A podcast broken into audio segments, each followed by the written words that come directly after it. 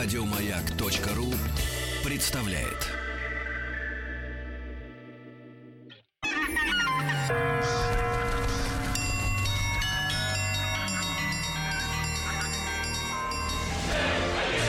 Русский мир.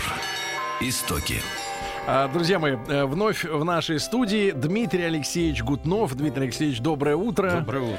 И по традиции э, благодарим вас за то, что вы к нам пришли, и маме приветы передаем. И а, Дмитрий Алексеевич перед эфиром спросил меня, сколько мы будем еще рассказывать про Петра. Я говорю, пока все не расскажем. В этом есть большое преимущество Отлично. нашей программы, в отличие от других э, жестко запрограммированных, да, что мы можем себе У нас позволить. свободный формат. как Да, ну Да, мы например, поз- программа «Время». да, мы позволь- мо- можем себе позволить рассказать именно все, а не просто столько, сколько влезет. Да? Э, Дмитрий Алексеевич, напомню, доктор исторических наук, профессор Московского государственного университета. Действительно, мы говорим о Петре, э, Петре Первом, да, который был товарищ не, не без странностей. Ну да, но, но тем не менее, в, в общем, действовал в правильном направлении. Дмитрий Алексеевич, на, на чем остановились Ну, мы? мы с вами дошли до 1703 года. Я не успел рассказать э, крайне такой курьезный эпизод. Аккурат к концу 1702 года стало понятно, что перемирие с Турцией, заключенное еще в союзе с Венецией и с Речью Посполитой, истекает. И как бы вести войну на два фронта особенно не хотелось. Поэтому э, э, дьяк иноземного приказа тогда украинцев был срочно делегирован э, в Воронеж тем, чтобы э, найти там корабли и отправиться в Османскую империю, в Константинополь, для того, чтобы заключить более долгосрочное перемирие. Тут возникла куча казусов. Ну, во-первых, нужно было приплыть туда на каком-то нормальном корабле. Кораблей катастрофически не хватало, хотя в это время в Европе закупаются разного рода суда, но они приходят на Балтику, а нужно там, чтобы это все было на Черном море. Там был один корабль «Орел», и то с иноземным экипажем. Даже флага не было. В итоге, значит, э, украинцев делает крюк, едет в Архангельск, смотрит на флаги кораблей, прибывающих торговых в Архангельск, и рисует, не поверите, что... Триколор? Ага.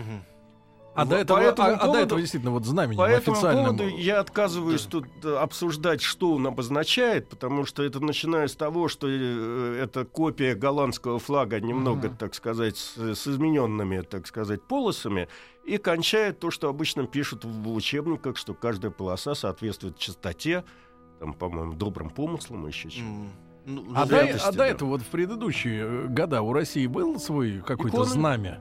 Только иконы. Иконы. Хоругви, Хоругви, да? И, и, и почему тогда в многих странах есть этот славянский триколор? Ой, э, Ну, имеется в виду Сербия. Я Да, вот и- сейчас и не вот не готов вам ответить на этот Там вопрос. Словакия. Да, но это уже повторение как бы этого. Э, Суть заключается не в этом. Суть заключается в том, что этот флаг появился на фок-мачте единственного корабля «Орел» и с тех пор стал сначала торговым флагом России официальным, а потом, как вы знаете, где-то начиная с Александра Третьего, который все-таки стремился быть э, люб народу, он стал еще и государственным флагом России. А до того флаг государственный, утвержденный Николаем Первым, был вот этот имперский флаг с зо- золотой, белой и черной полосой. Вот. А, Но самое смешное не в этом. Когда все-таки наспех собранная флотилия подошла к Керчи, то турки, в общем, ее не пропустили, потому что они не поняли, кто плывет. Чей флаг? Что случилось? Ну, после долгих переговоров корабль «Орел» все-таки был, в отличие от остальной флотилии, может и к лучшему, потому что корабли были наспех созданы. Э, доплыл до Константинополя, и там возникла следующая заминка. Бухту Золотой Рог этот корабль не впускали по тем же причинам. Никто не знал, кто там находится. И тогда, в отличие от современных голландцев или бельгийцев, капитан этого корабля «Орел» заявил. Ну, Представьте себе положение команды. Рядом цветущий город, где, так сказать, женщины, бары, эти... Бары. А вы сидите на корабле, и вас не Ага. пускают в этот город. Тогда он заявил, что, значит, э, пока его не пустят в порт, он будет раз в час давать залп одним бортом. Мало не мало на корабле «Орел» там было около 16 пушек с каждого борта, значит, и поэтому раз в час, значит, этот э, корабль стал давать залп, холостой. Но это очень нервировало султана Ахмета III, потому что никто не знал, что будет в следующий раз. А может, он действительно стрельнет, и куда попадут ядра. В общем, после, по-моему, пяти часов подобных, значит, стреляний, э, корабль был впущен в порт, э, произошли с султаном переговоры, он был одарен большими подарками дорогими, мир был заключен на 10 лет после этого. Это развязало Петру Великому руки На для севере. действий в Прибалтике. А, В 1703 году произошли совершенно знаменательные события, потому что сначала 14 русских батальонов под командованием Шереметьева взяли штурмом старый русский, э, старую русскую крепость Орешек, переименованную в честь, этого, в честь этой победы Петром э, в Шлиссельбург, а шведы называли это Нотебургом, эту крепость. А, Она и сейчас существует. Устье Невы, правда, сильно пострадала, потому что во время блокады Ленинграда и во время Второй мировой войны практически немцы там, там стоял наш гарнизон, и поскольку место было, в общем, как бы знаковое и топовое, да, там много чего порушили.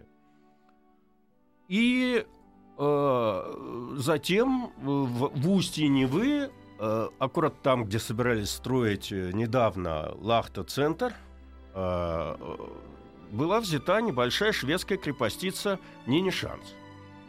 Ам, кс- в штурм, ш- штурм этой крепости, конечно, важен с той точки зрения, что вся Нева оказалась в русских руках, и в связи с этим Петр заложил на Заячьем острове крепость 26 мая 1703 года, что означало, что, что ознаменовало собой начало новой столицы, строительство новой столицы Санкт-Петербурга. Но главное тут не столько в этом. При штурме Нинишанса произошел первый маленький морской бой. Там то ли не поняв ситуации, то ли как бы э, непонятно, почему два шведских корабля, видимо, для поддержки этого гарнизона вошли в устье Невы. Этим воспользовался Петр, который разделил, значит, штурмующие два, два отряда, в общем, он взял, посадил их на лодке. И Они с двух сторон Невы просто подъехали к этим двум кораблям, забрались по вантам и На взяли абордаж. его на абордаж. И это стало, по-моему, визитной карточкой всех морских сражений, по крайней мере, которые русская, русская армия, потому что адмирал Головин, он, не был, он был генералом, он не был адмиралом, как бы. Он применил потом и при Гленгаме, и при Гангуте. Но об этом чуть попозже, если я успею. Вот. А в ты- 26 мая 1703 года был основан Санкт-Петербург. Как вы знаете, ну, помимо того, что это, конечно, прекрасный город, но это был первый русский город, который строился по единому плану. Петр утверждал эти планы. Причем с точки зрения логистики, транспортной, как сейчас говорят, доступности потоков и тому подобное, это, наверное, был самый современный город Европы, потому что то, что складывалось в Венеции и в Амстердаме стихийно, так сказать, тут было запрограммировано, и, э, значит, все эти каналы строились, рылись.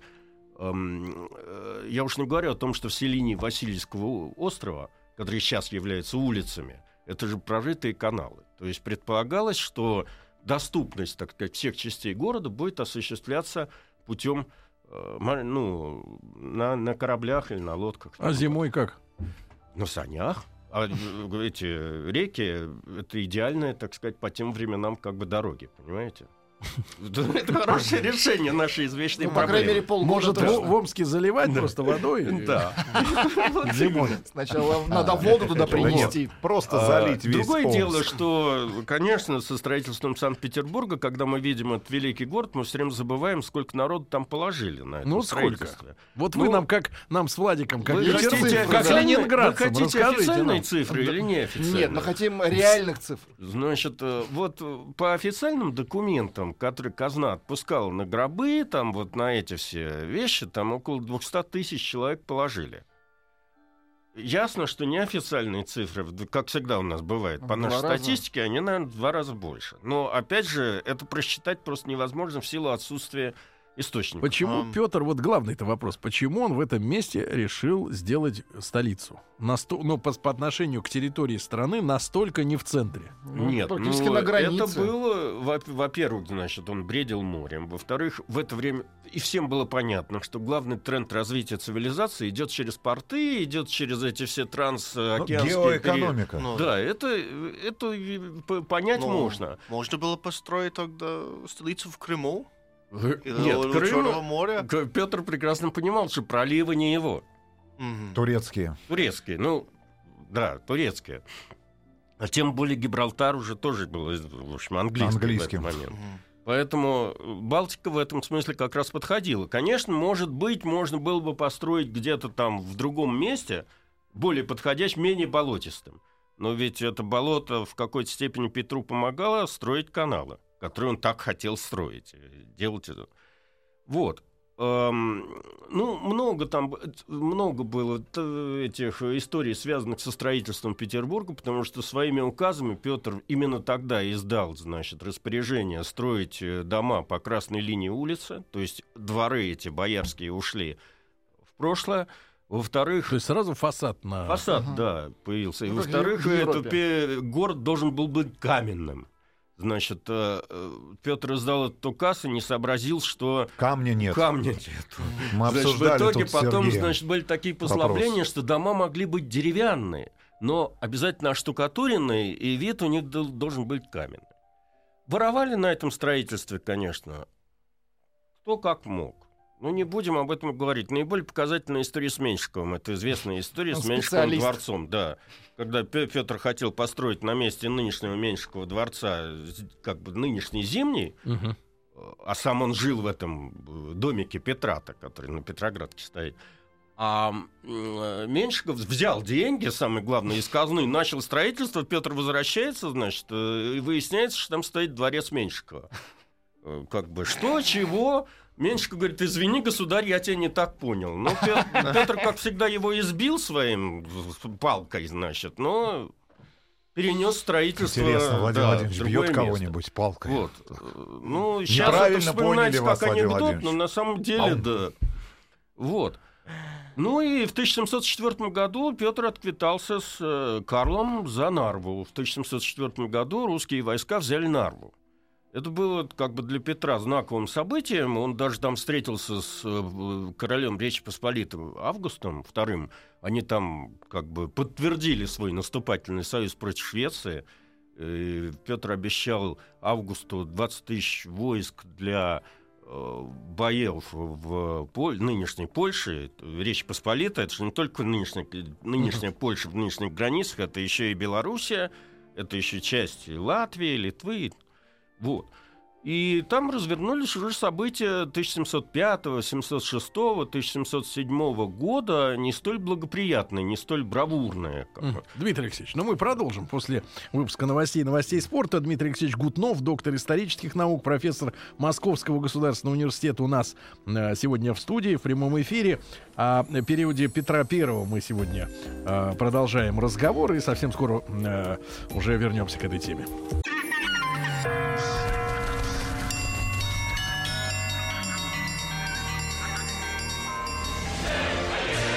Русский мир. Истоки.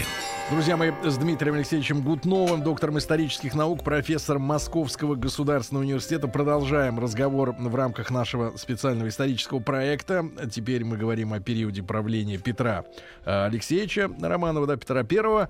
Ну и, Дмитрий Алексеевич, Вот вот Петр просто понимал, что Крым вернут только в 14-м. Ну, Он, он не догадывался, что сначала будет вообще Екатерина, и Да. Крымские Да, войны. прочее. Алексеевич, а вот, э, вот мы сейчас несколько слов сказали о взятии Нарвы, да? Да. А что за население там было? Вот э, кого мы там брали? Там был очень интересный эпизод. Ну, шведский гарнизон, э, эстонские крестьяне, жившие. Они какую позицию занимали, вот крестьяне? Да, вы понимаете, я ничего не, я ничего не самую, хочу сказать сегодня, про прибалтийские народы, наиболее, так сказать, государственным народом из э, латышей, э, литовцев и эстонцев являются л- литовцы, у которых была традиция своей государственности. Эстонцы принимали спокойно совершенно э, как бы подданство, да, шведов. Но там был гарнизон, э, командовал гарнизоном крепости генерал Горн, э, который, кстати говоря, был комендантом гарнизона во время первой Нарвы. И это была его фатальная ошибка. После победы шведов под Нарвой он так разуверился в возможности русской армии взять Нарву, что он не предпринял достаточных мер э, безопасности. В итоге Расслаблен этот был. Горн да, вынужден был отдать Петру э, эту шпагу. Петр, кстати говоря, шпагу это подарил Августу. Потом эта шпага была найдена на месте Полтавской битвы, потому что Август, э, когда капитулировал перед короной 12-м, передал эту шпагу э, ему, и Петр и вручил Переходящая обратно Августу шпага. эту шпагу. Отдай. Да. И ручку отдайте. Это моя шпага. Да. Нет, рожь мою Ну, шпагу. ну, то есть, в принципе, вот местное народное население, оно не участвовало Весьма в кампании. к этому всему относилось. Абсолютно. Это та же история, что и с э, Гетманом Мазепы, к которому мы с вами подходим волей-неволей, потому что Украина входила в состав России на, на правах автономии. Ага. Поэтому, грубо говоря, украинские казаки не участвовали в военных действиях, понимаете? Они, когда нужно, посылали там какие-то отдельные полки, отдельные отряды, но жили они там своей жизнью, жили вполне неплохо под командованием Мазепы. И поэтому Мазепа до 1705 года он числился у Петра в старших товарищах, поскольку человек был западнического уклона, а, кончивший Киево-Могилянскую академию, то он ему советовал, как проводить реформы, помогал в строительстве армии. То есть там ситуация не совсем простая. Но по мере того, как с 1705 года до 1708 года положение как бы на фронте менялось, в общем, тон отношений двух руководителей тоже резко сменился, потому что Петру требовались войска, деньги, провиант, и он относился к Мазепе не как к э, этому э, ну, союзнику или там... Товарищу. Ну, ну, да, не то, что товарищу, но э, э, руководителю государства, связанным там союзническими какими-то обязательствами. А как к подданному? Вот подать ему то, подать этому, как, как своему так сказать, губернатору. Э, Мазепа как мог, так сказать, э, вертелся, крутился, потому что ему что надо было свои казацкие вольности отстаивать. Там действовала Рада. Вы, вы знаете, что себя представляет современная Рада. Э, Как она выглядела в 17-18 веке, это мама не горюй, я рассказывать просто не буду. Вот. Ну, Почему? Ну, потому что это не наша тема. Но в конце концов, э, Мазепе это все дело надоело. Он вошел в контакт с Карлом, тем более, в общем, как бы на тот момент было непонятно, ш- чья возьмет сила. Потому что союзные русско-польские войска решили встретиться в Гродно, потому что там Август ожидал подхода саксонских резервов. Он же еще был курфюрстом Саксонии по совместительству. Однако э, Карл не дал, так сказать, такой возможности соединиться этим войскам, и где-то в сентябре 1705 года, нет, вру, 13 февраля эти саксонские войска были разбиты. То есть ждать резервов от августа никакой возможности не было. А И- чтобы мы вот, э, Дмитрий Алексеевич, географически представляли, шведы а, в Европе какой кусок имели? Потому что, ну, как-то от Швеции до Полтавы Ну, давайте далековато. возьмем Финляндия, Норвегия, Швеция. э, Это э, север. ну, вот после начала войны с, э, на континенте это еще и практически, да, Прибалтика вся, и плюс еще север Польши. Ага. Ам, И э, Петр, понимая, что он оказывается в Капкане, вывел русские войска в сторону Киева и обратился к э, Мазепе уже с настоятельным требованием прислать войска. Это был последний эпизод, когда Мазепа, который уже вел переговоры с э, Карлом, прислал какой-то там несколько полков, которые под, в сражении под Ляховичем были разбиты э, шведами. И вот после этого уже Карл XII, э, э, Мазепа встал на путь, э, как мы сейчас говорим, предательства. Он действительно изменил там, свои- тем договорам, которые были подписаны в свое время. Но понять его как бы в какой-то степени можно в том смысле, что он э, родил за эту свою старину, за традиции казацкой вольницы. Ну, то есть, грубо говоря, Украина входила в состав России не на тех условиях, которые предлагал Петр. А разговора или какого-то дополнительного соглашения между сторонами на эту тему заключено не было, потому что шла война. Вот. И затем, А что... на стороне шведов э, товарищи украинцы лучше сражались? Нет, э, Мазепа А наобещал, наобещал э, Карлу XII 50 тысяч э, этих э, Гульденов? войск, да. Вместо этого смог привести только 5 тысяч, и то, говорят, обманным путем, наобещав там что-то такое. Теперь дальше с Карлом произошли события. Где-то э, 5 октября 1705 года он окончательно прижал э, Августа II, который отказался от э, польской короны, передав власть Стани- Станиславу Лещинскому, и сам, э, мало того, что он оставил за собой только курфюрство саксонское, он еще обязался помогать как бы Карлу XII в войне с Россией. То есть э, Петр Ну. оказался один на один с м, Карлом. Тряпка. Да, это один вопрос. А, 1 сентября 1707 года Карл XII выступил уже в направлении, он еще сам не знал куда, то ли на Смоленск, то ли э, на Москву, успел дойти до осенней распутицы, до э, Могилева, и там произошло дв- две битвы, которые заставили два маленьких сражения. Петр называл матерью Полтавской баталии только сражение при деревне Лесное, которое во всех учебниках написано. На самом деле до этого было, э, было две битвы. Значит, одна у деревни Раевка, и другая еще рядом. Значит, в одном случае шведский корпус, э, отряд под командованием Шлиппенбаха был разбит, а у Раевки э, во время конного, так сказать, сражения э, импери- этих шведских драгун с русскими драгунами под Карлом XII был убит конь, э, и Карл лишь посчел за себя за благо дождаться хорошей погоды и, так сказать, воевать в приличных европейских условиях. И поэтому он повернул на благо вот этот э, Мазепа ему обещал разные прелести на Украине, и он повернул на Украину. В связи с этим, значит, ожидая, э, что там он по- получит резервы, подкрепления и прочее, и прочее. Петр же э, издал указ, по которому э, надо было придерживаться такти- русским войскам и всем российским подданным, куда он включал и украинцев, тактику выжженной земли. То есть не оставлять шведам ничего.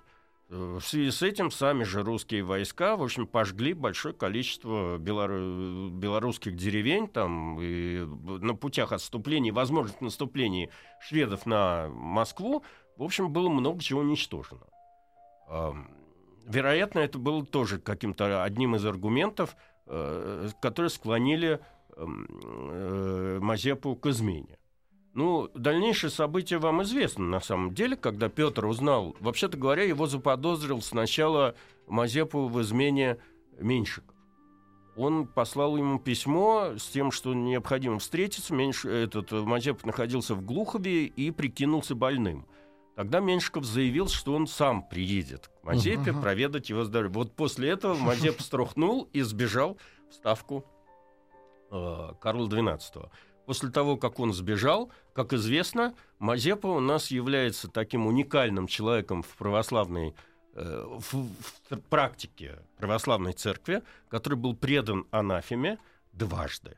Да ладно. Да. Такое возможно. Значит, ну, тут недавно в связи с, там, с, русско- с нынешними русско-украинскими разборками всплыл вот этот замечательный орден Иуда, который 50-килограммовый, который действительно Петр I в честь этого напечатал в Москве для того, чтобы вручить Мазепе. Ага. А Драг- во-вторых, сначала... М? Драгоценный? Да, да, да, он хранится в оружейной палате, просто не выставляется как бы.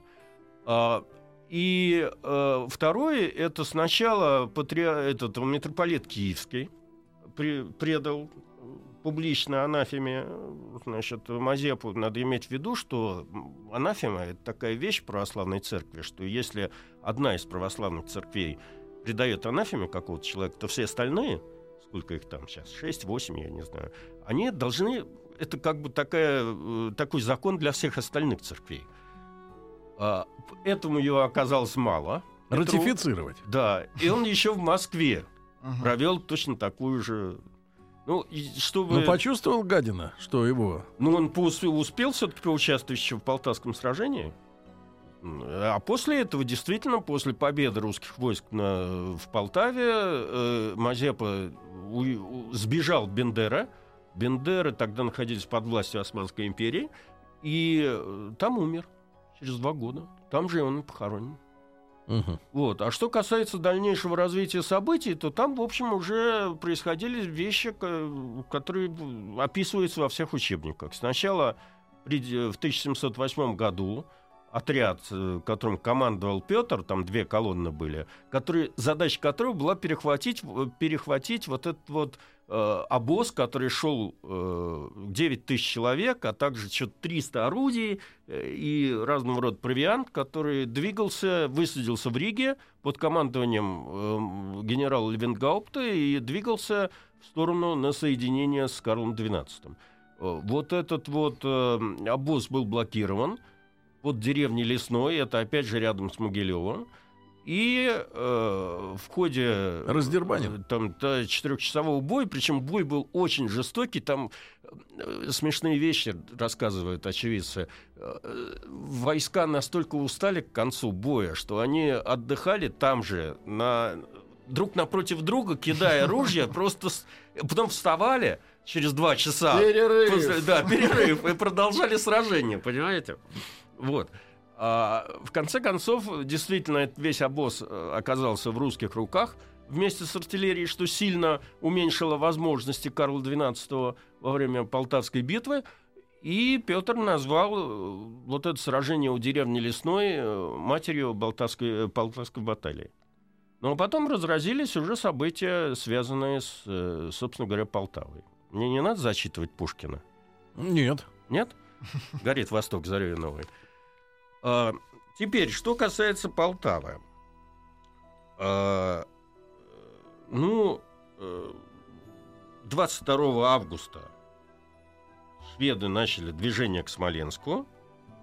И э, там, эм, собственно говоря, эм, по- на, на пути к этому Смоленску э, оказалась маленькая крепостица Полтава, довольно, Мгм. ну, она была деревянная, вообще говоря.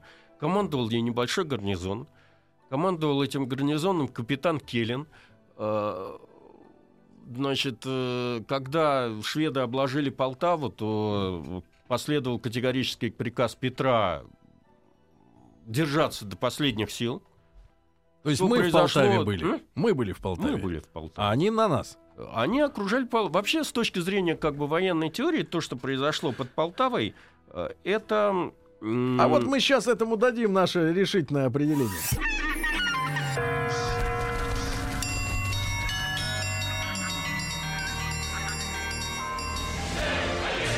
Русский мир.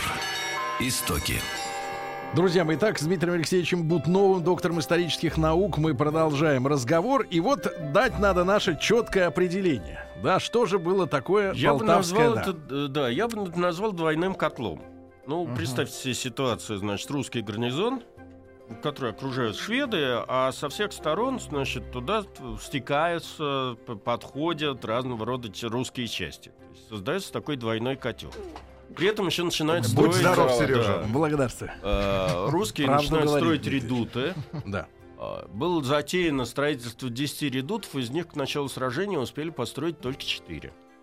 Когда Карл XII наблюдал, в общем, все эти приготовления, то в какой-то момент он понял, что, в общем, надо делать ноги. Э, И не потому, что он был не уверен в своих силах, но сколько можно давать возможности противнику укрепляться, усиляться. Там, чем дольше он, так сказать, штурмовал Полтаву, тем больше там войск собиралось. Другое дело, что они, конечно, были уже одеты, вооружены, так сказать, на европейский манер. Там были уже какие-то свои командиры, но реального вот такого опыта сражений вот в европейском понимании, не партизанщина или полупартизанщина, или войны с мелкими гарнизонами не было. Поэтому, конечно, коленки-то, в общем-то, как тряслись. То есть непонятно было, как все эти войска поведут. Многие из них были не обстреляны. Там э, национальные разного рода были эти, с, э, как его, отряды. Как они там будут слушаться. Нацбатальоны. Да, нас батальоны, как сейчас сказали. Как они все будут слушаться. Кстати говоря, э, Карл XII, по-моему, псих- он, он как бы решил, в общем, как бы выбираться из этого котла, когда, он, когда ему сообщили, что под- на подходе калмыки. Значит, Те поскольку самые. они уже наслышаны были, что они там делают в, Калмыкия. Да. В этом в предместьях Стокгольма, то, то он решил убираться. Ну и сражение, которое развернулось, которое вошло в историю бурятами всех под пугают. названием а, Полтавская, оно прошло в два, эт- это было два этапа этого сражения. На первом этапе шведы преодолевали вот эти вот редуты, причем э, им удалось взять там, там, по-моему, два недостроенных редута им удалось взять. А, Они прошли через эти редуты, оказались лицом к лицу с основной русской армией, но тут обнаружили, что они таким образом отсечены от э, своих тылов. Мгм. И надо было каким-то образом, вообще-то говоря, это все нивелировать. Поэтому был дан сигнал э, возвращаться на исходные позиции. И э, после этого уже, это во второй фазе этого сражения, э, стенка на стенку, две армии построились как бы друг против друга, и тут произошли э, знаменательные события, которые нашей монархической историографией, да и, в общем, про- в фильмах про Петра, они везде показаны, потому что это был, по-моему, последний случай в русской истории, когда император не командовал там, войсками, как это Ага. было там в русско-турецкой войне 77-78 года, а непосредственно в ней участвовал. А, С помощью Мазепы Карлу не составило, так сказать, труда выяснить, какие Как из русских, Петр. какие, какие из русских э, частей наибо- наименее боеспособны. Мгм. Выяснилось, что только что подошел как бы к Петру так называемый новгородский полк в Думе с дву- двубатальонным делением. А Они, в общем, были не обстреляны еще совершенно. Их только набрали, там обучили кали руби, но пороху они не нюхали. И, в общем-то, собственно говоря, Карл решил, что основной удар он нанесет именно по этим новобранцам, чтобы про- про- прорвать. И действительно ему удалось, так сказать, э, смять этот первый батальон новгородского полка.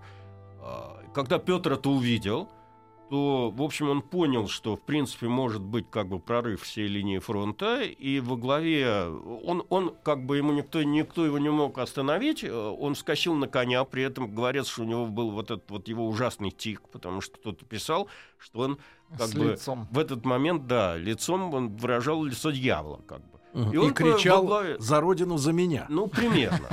А, И во главе второго батальона он ринулся в бой, причем солдаты, увидев, что император, так сказать, впереди скачет, то они выправили эту всю ситуацию и не дали возможности шведам э, прорваться. После этого началось общее наступление русской армии, которое закончилось, закончилось поражением шведов. Как известно, когда Карл XII понял, что, в общем, перспектив как-то выбраться и победить в этом сражении нет, он вместе с Мазепой ускакал и под охраной личной охраны он ускакал в сторону Бендер.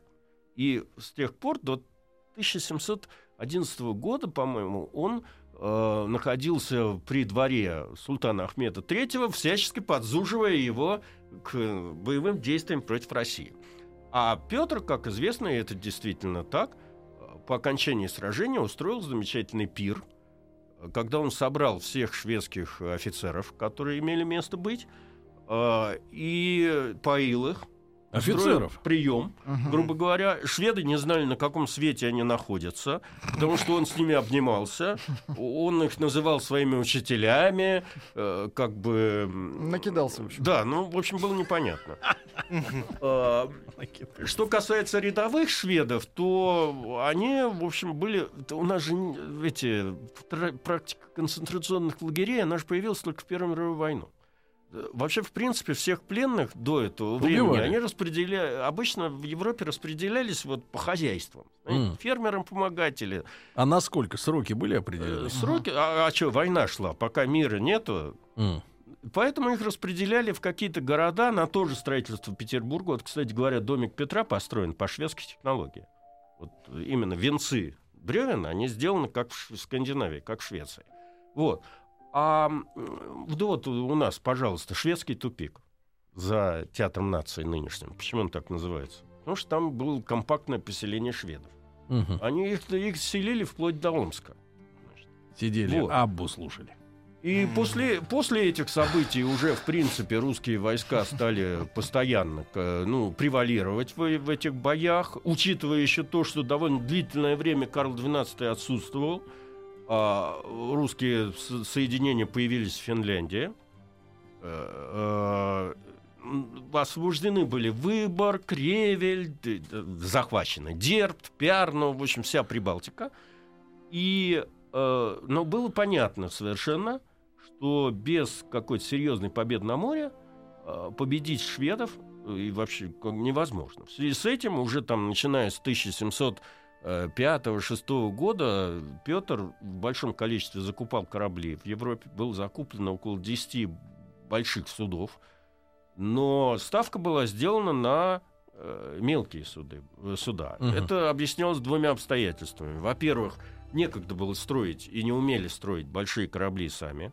Во-вторых, тут даже мало того, что строить, и надо было еще учить команды. Ну Потому да. что когда мы смотрим фильмы о парусных Ну, кораблях, сложно, мы себе да. представляем, что это одна команда воюет, и одна команда как бы с парусами управляется. На самом деле, по сути дела, на военном корабле две команды. Да. И они должны действовать Дмитрий согласованно. Алексеевич, ну мы тогда про морские дела поговорим через неделю.